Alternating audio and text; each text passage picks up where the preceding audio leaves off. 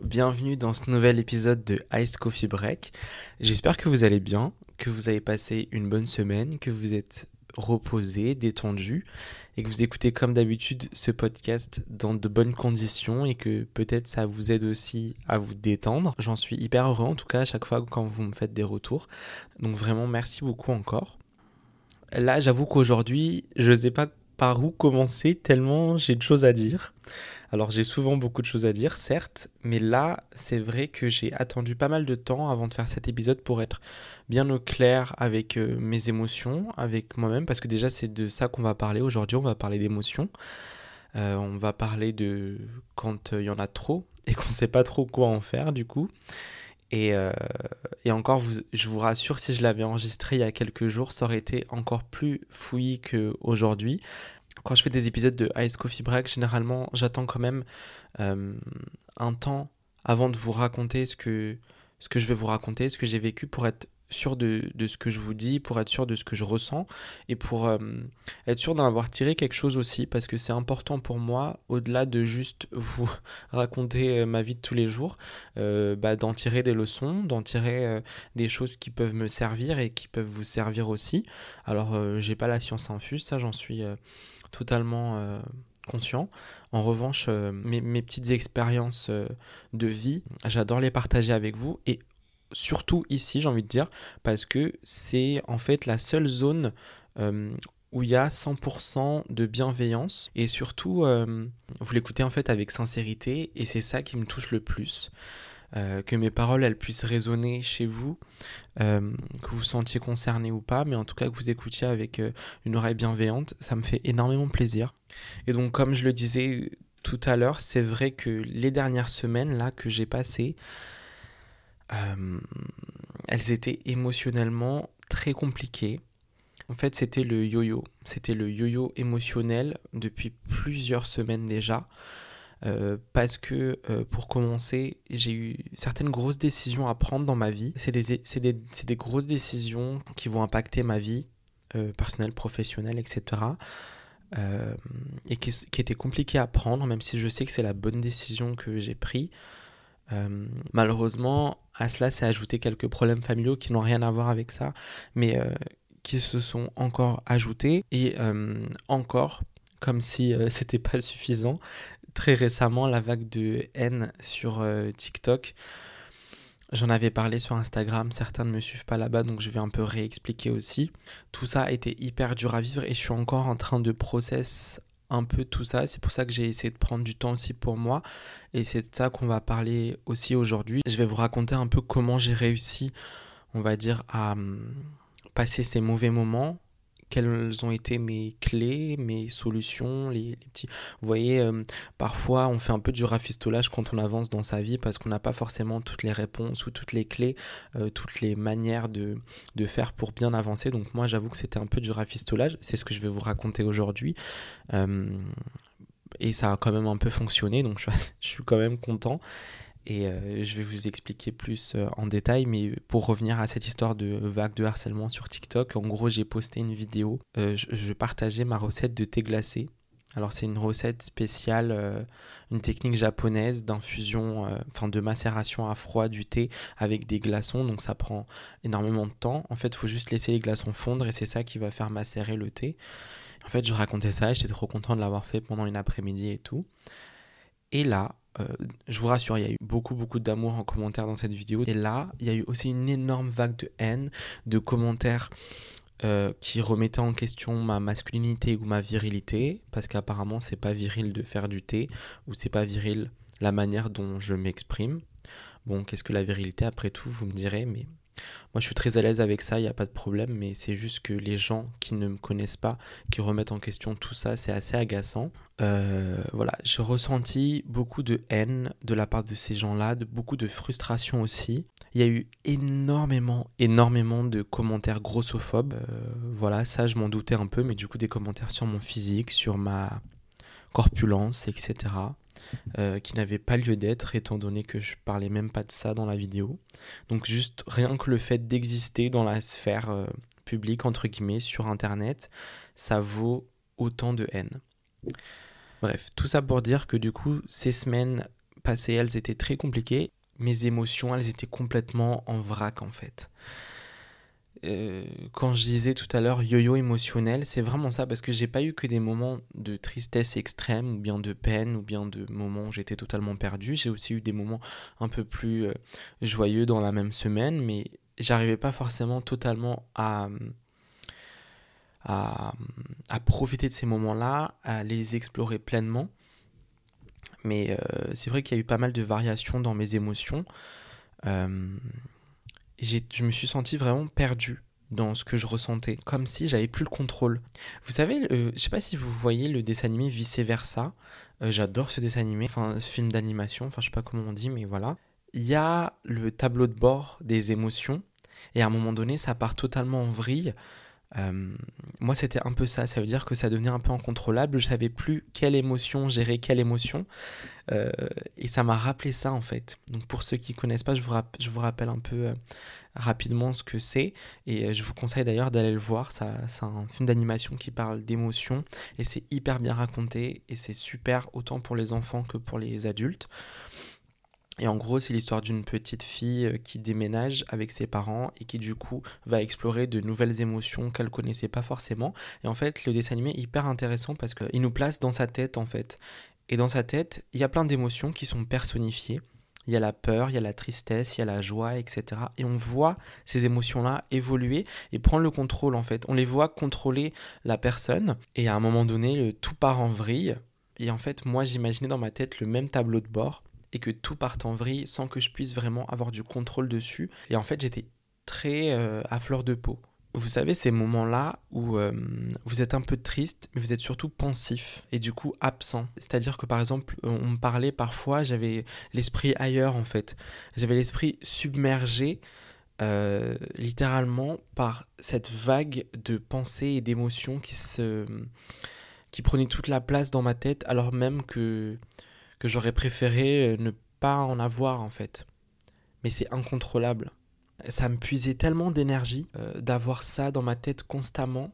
Et c'est vrai que j'ai passé beaucoup de temps dans ma chambre, j'ai passé beaucoup de temps dans mon lit, sous ma couette, parce que bah, j'avais pas l'énergie de faire autre chose. Alors, évidemment, pendant la semaine et pendant les semaines qui sont passées, bah, j'avais des, hum, obligations. Euh, de vie, des obligations professionnelles, etc.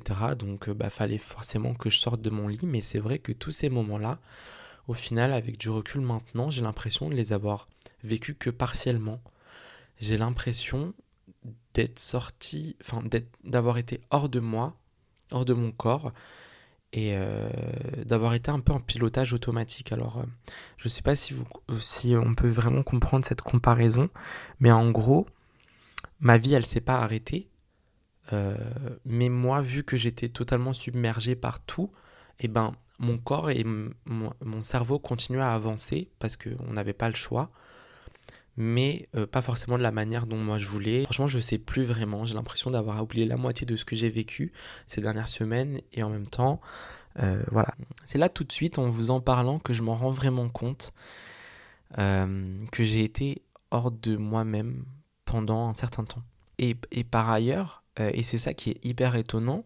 Autant j'étais en pilotage, on va dire, automatique pendant un certain temps, ce qui m'a fait être très loin de mes émotions, mais en même temps, j'étais très proche de tout et je prenais tout à cœur, plus que d'habitude. Alors moi, comme je vous disais tout à l'heure, c'est une période où j'étais vraiment à fleur de peau et j'avais juste envie d'être seul pour être tranquille en fait.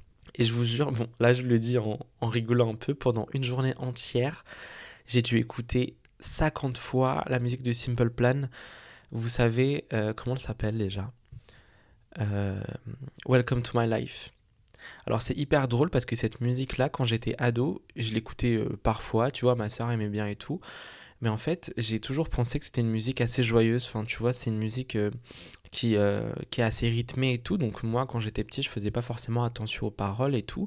J'écoutais ça comme une musique d'un groupe de rock, voilà, comme un autre.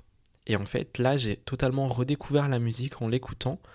Et en fait, c'est une musique hyper triste. C'est une musique qui parle de détresse émotionnelle. C'est une musique. En gros, elle raconte le, ce qu'on ressent quand personne, enfin, quand on a l'impression que personne nous comprend. Et, euh, et je sais pas, j'ai connecté avec cette musique euh, sortie de nulle part. Et j'ai dû l'écouter ouais, 50 fois dans la même journée, euh, en boucle.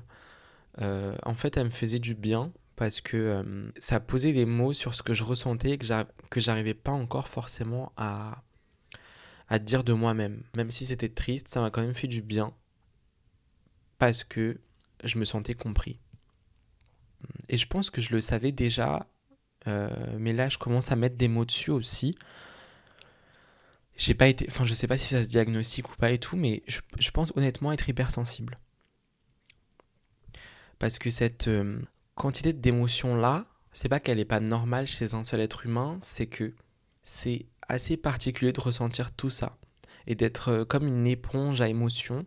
Ça veut dire que autant les miennes, je vais les ressentir extrêmement fort, mais aussi celles des autres vont vraiment m'impacter beaucoup et je vais être en boucle et je vais y repenser constamment.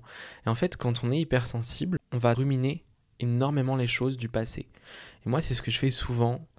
Je repasse le film dans ma tête, je me revois un peu les scènes, ce que j'ai dit, ce qu'on m'a dit, ce que j'ai vu, ce que j'aurais dû dire je regrette aussi beaucoup de choses et tout ça, vous savez. Après, là, ce que je, suis en train de vous raconter, je ne suis pas non plus professionnel de santé, donc je ne suis pas en train de m'auto-diagnostiquer, entre guillemets, ou je ne suis pas en train de vous dire euh, si vous ressentez ça, c'est que vous êtes ça. Hum, je vous dis juste un peu, il n'y a pas une seule manière d'être euh, hypersensible, il n'y a pas une seule manière d'être introverti, il n'y a pas une seule manière de... Il y a des caractéristiques, on va dire, un peu communes. Moi, c'est ce que j'ai ressenti, je vous le partage. Euh, il y a aussi chez les hypersensibles souvent une impulsivité. Euh, alors moi, je sais que je suis souvent calme. En tout cas, quand vous m'entendez, je suis très calme. Dans mes vidéos, je suis aussi très posé.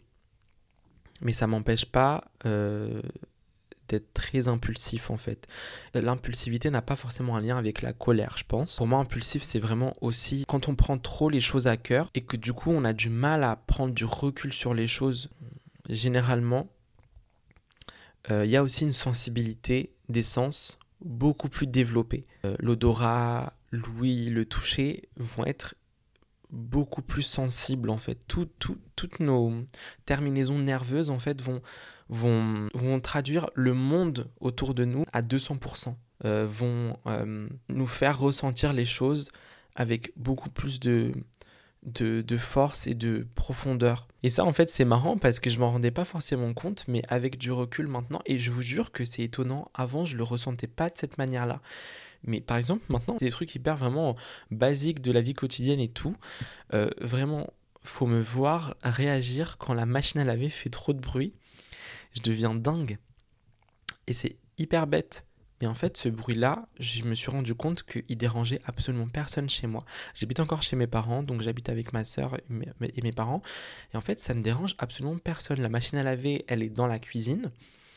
Et, euh, donc, elle est, assez, elle est un peu vieille et tout. Vous voyez, donc quand elle tourne, elle fait un bruit assez aigu que moi, je trouve absolument insupportable. Euh, et en fait, euh, il dérange personne d'autre que moi. Elle est dans la cuisine, la machine à laver. Donc en fait, à chaque fois, je, demande à tout le monde, quand vous faites tourner une machine, fermez la porte de la cuisine, je vous en supplie, parce que ça me rend dingue. Je n'arrive plus à me concentrer sur rien, à part ce bruit-là hyper strident. J'ai l'impression que la machine à laver, elle tourne littéralement dans mes oreilles. Et en fait, les gens me diront, mais Ayoub, c'est qu'une machine à laver, le cycle il dure 15 minutes, détends-toi. Non, je ne me détends pas. Vraiment, ça m'insupporte au plus haut point.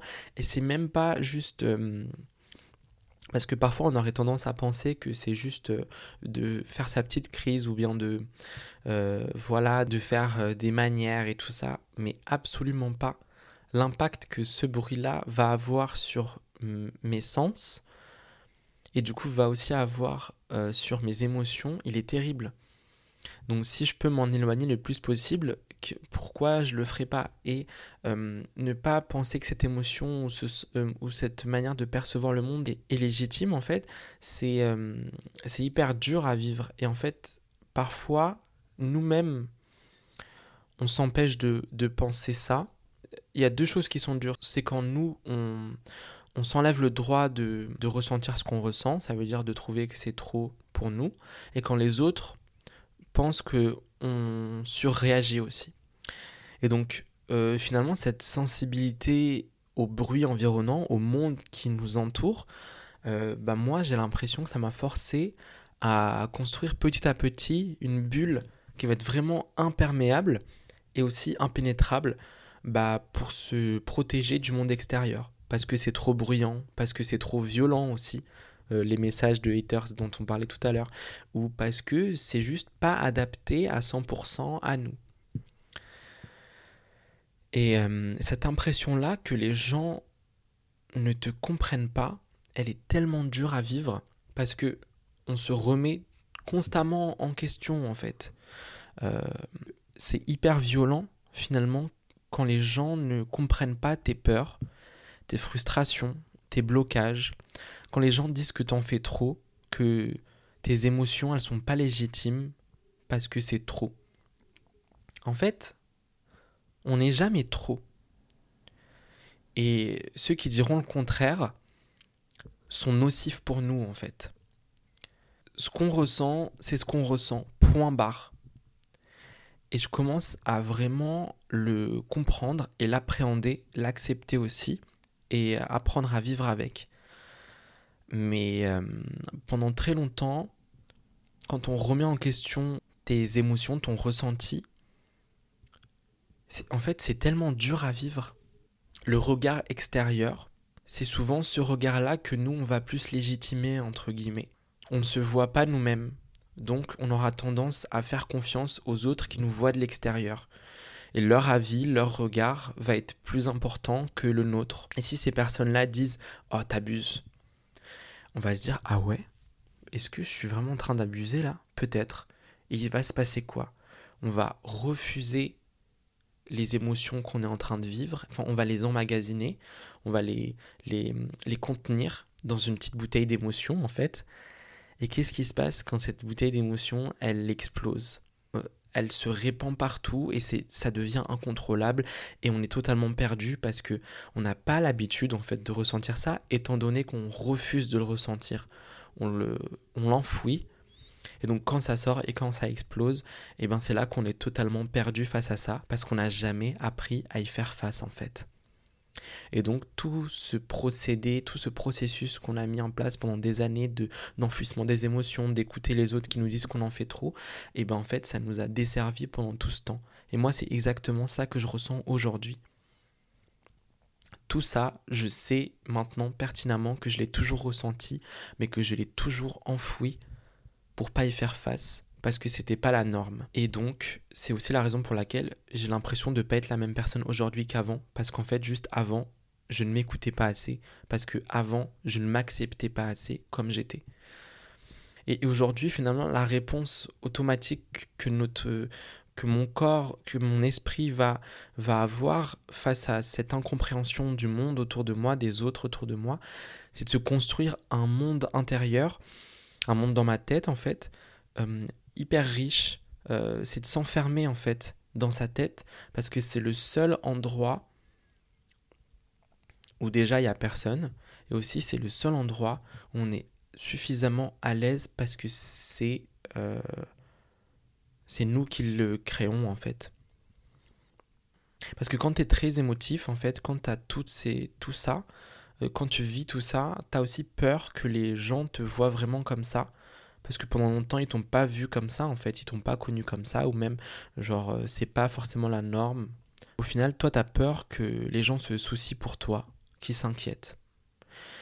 Et moi en fait, j'ai toujours été habitué à, à gérer mes problèmes tout seul depuis que je suis enfant. Et donc aujourd'hui, plutôt que de demander de l'aide, je préfère m'enfermer dans mon monde intérieur et je préfère dealer avec ça tout seul rechercher, euh, me questionner, rechercher les, solutions seules plutôt que d'une part d'inquiéter les gens et d'autre part soit de les effrayer, soit de ne pas recevoir la réponse que j'attends.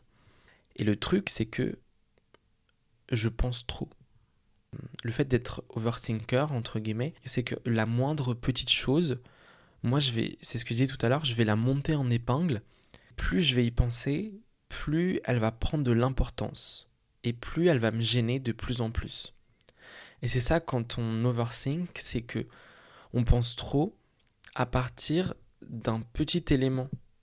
Et c'est nous-mêmes qui allons le monter totalement en épingle pour en faire quelque chose d'énorme qui prend toute la place et qui nous envahit totalement.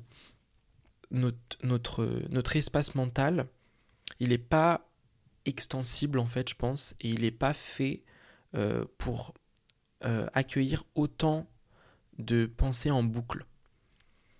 Vous voyez, par exemple, euh, vous marchez dans la rue, quelqu'un va vous regarder un peu de travers, il va passer son chemin. Il y en a certains qui diront bon, tant pis. Il y en a d'autres, comme moi et je pense peut-être comme vous, on se dire attends pourquoi il m'a regardé comme ça ou pourquoi il m'a regardé comme ça? Qu'est-ce qu'il pensait? Est-ce que finalement peut-être qu'il y a un truc qui va pas j'ai une tache sur le visage? Est-ce que euh, je suis mal habillé? Est-ce que j'ai un truc qui dépasse? Pourquoi on m'a regardé moi de travers comme ça. Vous voyez et au final tout va être en boucle. Ou pareil ça peut aussi venir de nos amis. Une personne va t'envoyer un message ou bien va, va oublier de te répondre quelque chose comme ça. On va se dire attends mais pourquoi elle a dit ça euh, à ce moment-là, pourquoi elle a utilisé cette, intonation-là, pourquoi elle a dit ça de cette manière-là et pas d'une autre? C'est qu'en fait, cette personne, elle, m'aime pas assez, c'est qu'en fait, cette personne-là, elle pense ça de moi, elle veut pas me le dire. Et au final, on va se créer tout un tas de scénarios dans nos têtes qui n'existent absolument pas. Et euh, c'est comme ça, c'est exactement comme ça qu'on commence à perdre le contrôle de nos pensées. À partir du moment où on perd ce contrôle-là, notre esprit va beaucoup trop loin c'est hyper compliqué de tout arrêter, d'arrêter la machine, parce qu'une fois que le mécanisme il est en marche et qu'on est en boucle, bon courage pour nous arrêter. Et c'est ça qui est hyper dur à vivre au quotidien. Alors c'est pas tous les jours non plus, donc là je vous dis au quotidien, c'est ça qui est hyper dur à vivre euh, tout court quoi. Et moi j'aimerais tellement euh, avoir le pouvoir dessus euh, mais après, je sais que ça s'apprend, ça prend du temps aussi. Déjà, juste de le fait de le comprendre, c'est déjà hyper bien. Il y a quelques mois, j'aurais pas lu ça. Là, j'ai quand même un peu de recul sur ce que je ressens aussi. Et vous savez, ces pensées-là qui se répandent et, et qui deviennent incontrôlables jusqu'au moment où on suranalyse tout, on va surinterpréter. Euh, et ben en fait, c'est ces pensées-là qui vont se transformer en émotions. Alors, vous savez, euh, je pense souvent, enfin le processus de création d'une émotion, euh, je dirais que ça part d'une pensée qui va se développer, qui va commencer à prendre de la place dans notre esprit et qui va devenir, enfin qui va justement là devenir une émotion. admettons par exemple que tu aies un rendez-vous dans trois jours. Tu vas commencer un peu à penser à ça. et ensuite, tu vas te demander qu'est-ce que je vais bien pouvoir dire? Après, tu vas demander qu'est-ce que la personne en face va répondre? Après, ça a commencé à t'emmener vers imagine je dis quelque chose de déplacé ou imagine je dis quelque chose de mal. Imagine on me comprend pas comme j'aurais voulu qu'on me comprenne. Imagine finalement ça tourne au fiasco ce rendez-vous et finalement euh, tout va s'étendre avec des imagines, avec des et en fait cette pensée là qui de base était juste un rendez-vous dans trois jours va se transformer en je vais rater le rendez-vous de ma vie et c'est vraiment terrible. Et quand je dis rendez-vous, euh, euh, pensez à, n'importe quel rendez-vous, un, date ou bien un rendez-vous pour le travail ou bien un meeting ou bien un oral important pour l'école ou, n'importe. C'est un, rendez-vous quoi. Euh, et au final, d'une petite pensée banale du quotidien va naître une inquiétude, une angoisse et finalement une peur. Euh, et, voilà comment, je pense, naissent un peu les émotions qui, qui peuvent nous troubler dans notre quotidien. Pas toutes, j'imagine, mais en tout cas, j'ai l'impression que c'est un peu ce schéma-là. Et, euh, et je, vous, je, vous, explique ça parce que pour, euh, je pense, réussir à mieux canaliser ces émotions, à mieux les vivre, il faut pas non plus trop en accueillir au même moment, et parce que c'est à ce moment-là qu'on se noie, en fait. Et donc, en faisant ce rapport avec euh, une pensée qui devient une émotion, il faut comprendre que il y a plein de pensées qui sont pas censées se transformer en émotion, qui sont pas censées venir nous troubler plus que quelques secondes en fait. En gros, imaginez euh, un fleuve dans votre tête, et en fait, ce fleuve-là, c'est le fleuve des pensées qui passent. Alors, on les voit, on va les reconnaître, on va les accepter, on va les comprendre aussi. Mais en fait, elles vont être que de passage. Et c'est ça qui importe le plus. pensez au fleuve et pensez à ces pensées, du coup, qui vont avancer le long du fleuve et qui vont partir. On les voit et elles partent. Et c'est tout. On n'est pas obligé de toutes les retenir pour les décortiquer, les comprendre, y réfléchir trop longtemps. On n'est pas censé le faire. Alors c'est hyper facile de le dire. Et euh, moi je suis comme ça. Donc euh, c'est moi qui vais aller à la pêche aux pensées dans le fleuve et toutes les attraper. Je vais vouloir toutes les attraper dans mon grand filet pour toutes les analyser, pour laisser absolument rien passer, pour essayer de tout comprendre. Et en fait, c'est pas possible. Et c'est ça qui nous, me détruit petit à petit. Et c'est ça que j'essaie de comprendre aujourd'hui et de canaliser un peu plus. Et franchement, avec l'image du fleuve, euh, quand j'ai un peu trop de pensées d'un coup, eh ben, je les imagine partir. Et la méditation va aussi beaucoup m'aider à canaliser ces émotions-là. Et d'ailleurs, c'est grâce à la méditation que j'ai compris ce processus de, de création de, des émotions, de la pensée et tout ça. Euh, et donc, la question, c'est comment on fait finalement pour s'en sortir?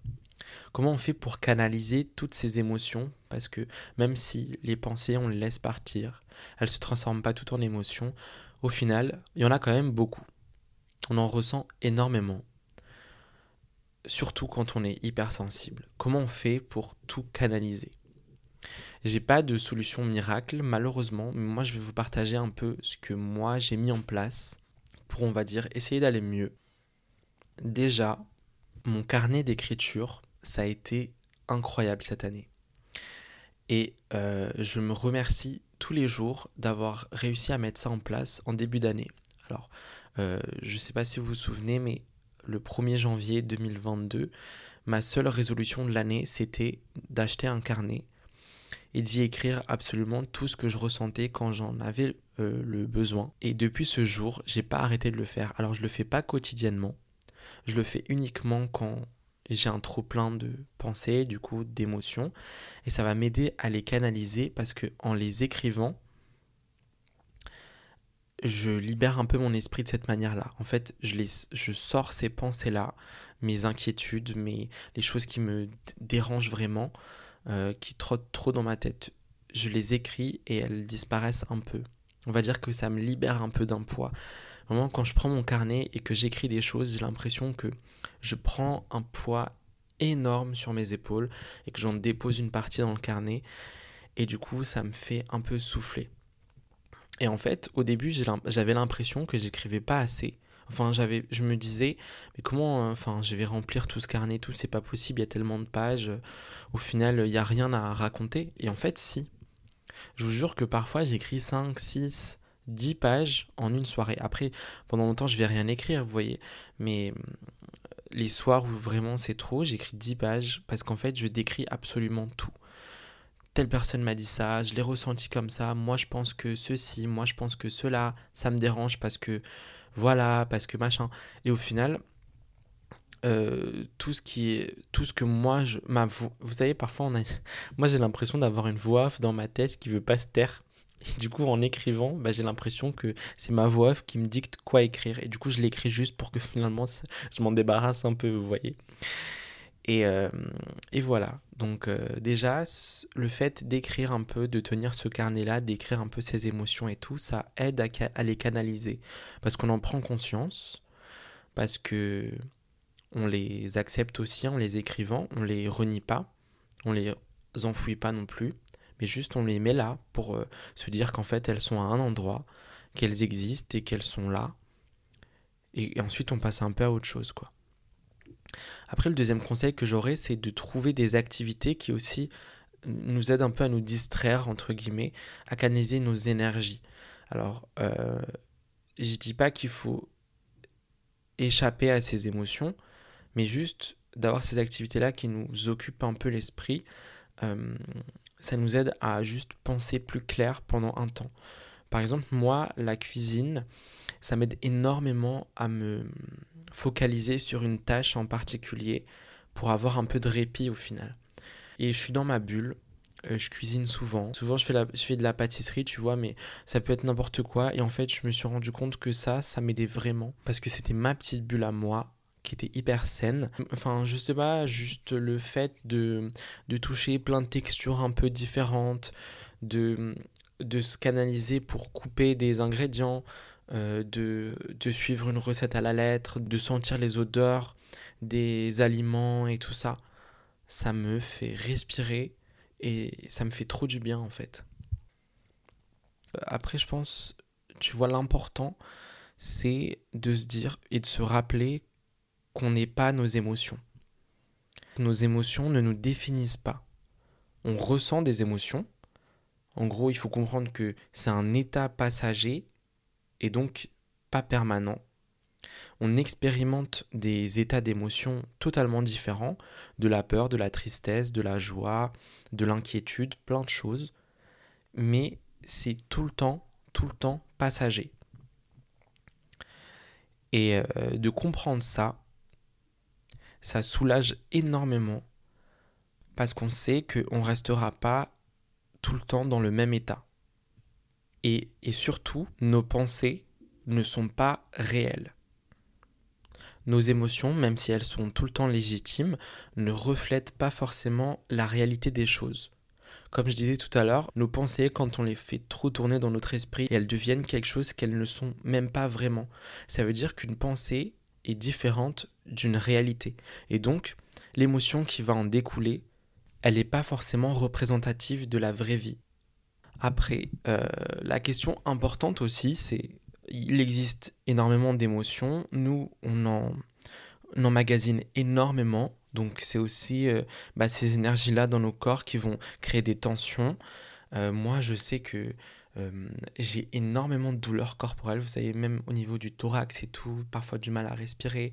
Je sens que mes muscles sont un peu tendus parfois et tout. Bah, ces émotions-là, ces énergies-là qu'on emmagasine au quotidien, qu'est-ce qu'on en fait pour, entre guillemets, bah, se soulager un peu, s'en débarrasser de manière saine?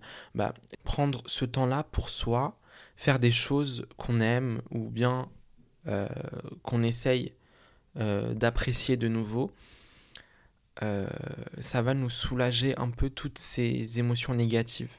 Et quand je dis faire quelque chose et essayer de l'apprécier de nouveau, c'est que forcément quand tu es hyper triste, qu'il y a plein d'émotions qui te traversent et tout, bah, même ce que tu aimes d'habitude, tu l'aimes plus forcément. Et donc le fait d'avoir ce réflexe de d'essayer de réapprécier ce que tu appréciais avant, ça va te remettre dans de bonnes conditions pour affronter ça. Parce que parfois on perd le goût des choses et d'essayer de le retrouver petit à petit, ça nous fait sortir la tête de l'eau.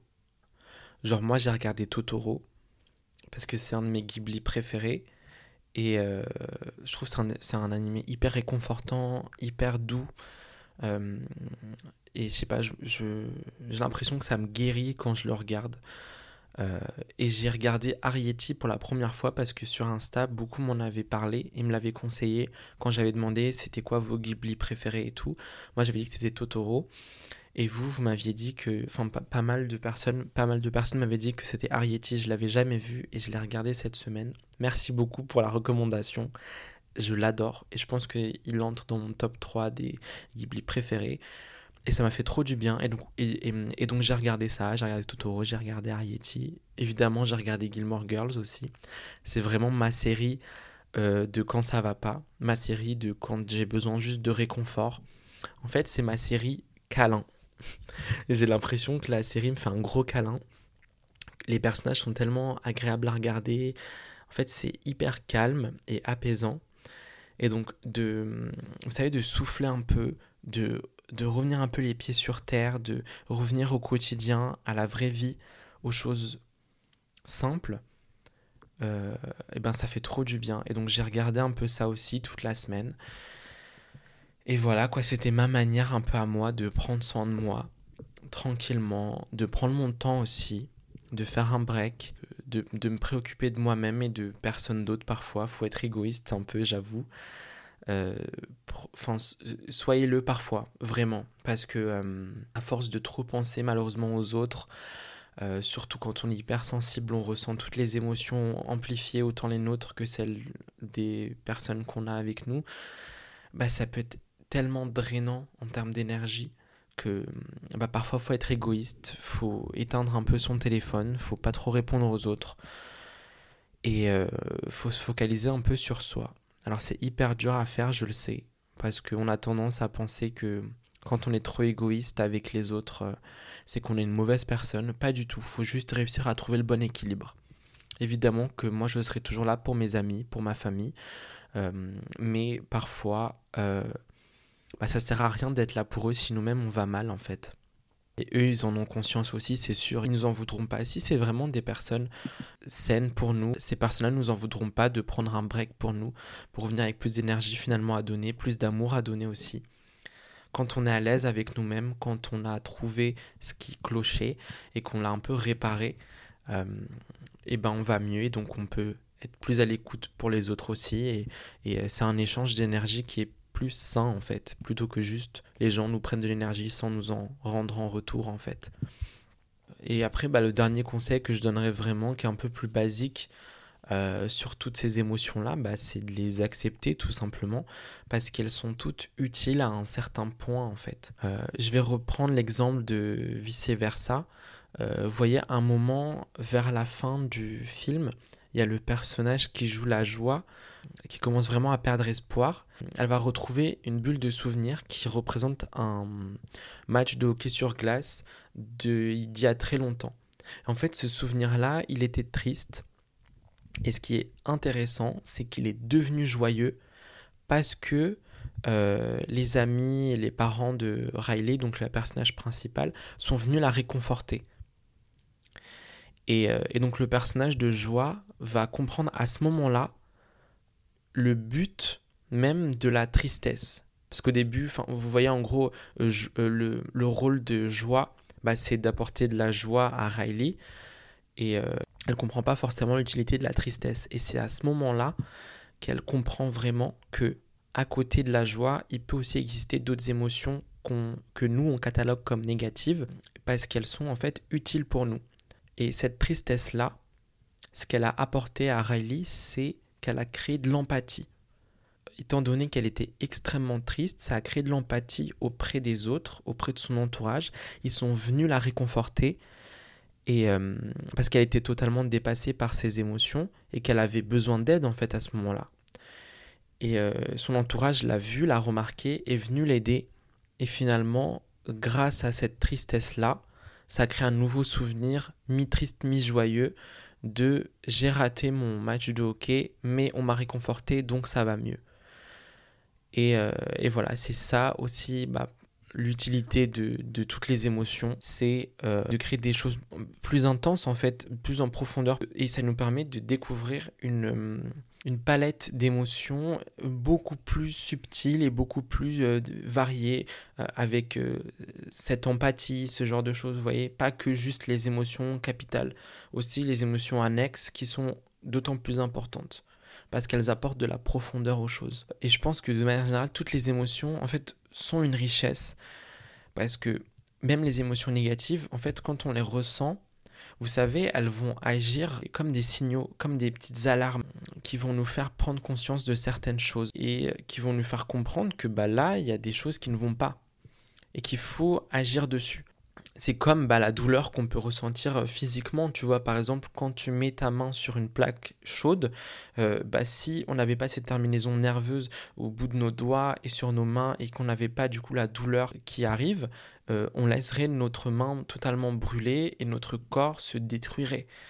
Et en fait, cette douleur-là, même si elle est dure à vivre, et ces terminaisons nerveuses-là nous donnent un signal d'alarme qu'il nous faut comprendre que là, il faut se sauver il faut sauver son corps, il faut euh, éviter la mort en fait. Et eh ben les émotions c'est pareil, euh, qu'elles soient positives ou négatives, elles nous envoient des signaux. Il faut les écouter en fait. Et c'est comme ça que en s'écoutant, en les comprenant, on règle un peu les problèmes auxquels on fait face avant de devenir totalement dingue en fait.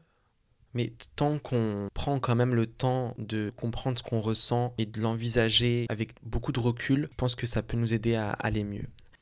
Donc voilà, j'espère que euh, cet épisode vous a encore une fois plu.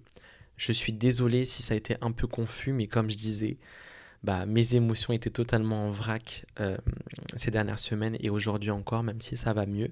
Donc bah, cet épisode est un peu à l'image de ce qu'il y a dans ma tête et tout ce que je ressens, même si j'ai vraiment essayé de le restructurer pour que ça vous apporte aussi des choses et pour qu'on puisse ensemble analyser nos émotions et comprendre un peu ce qui va et ce qui va pas.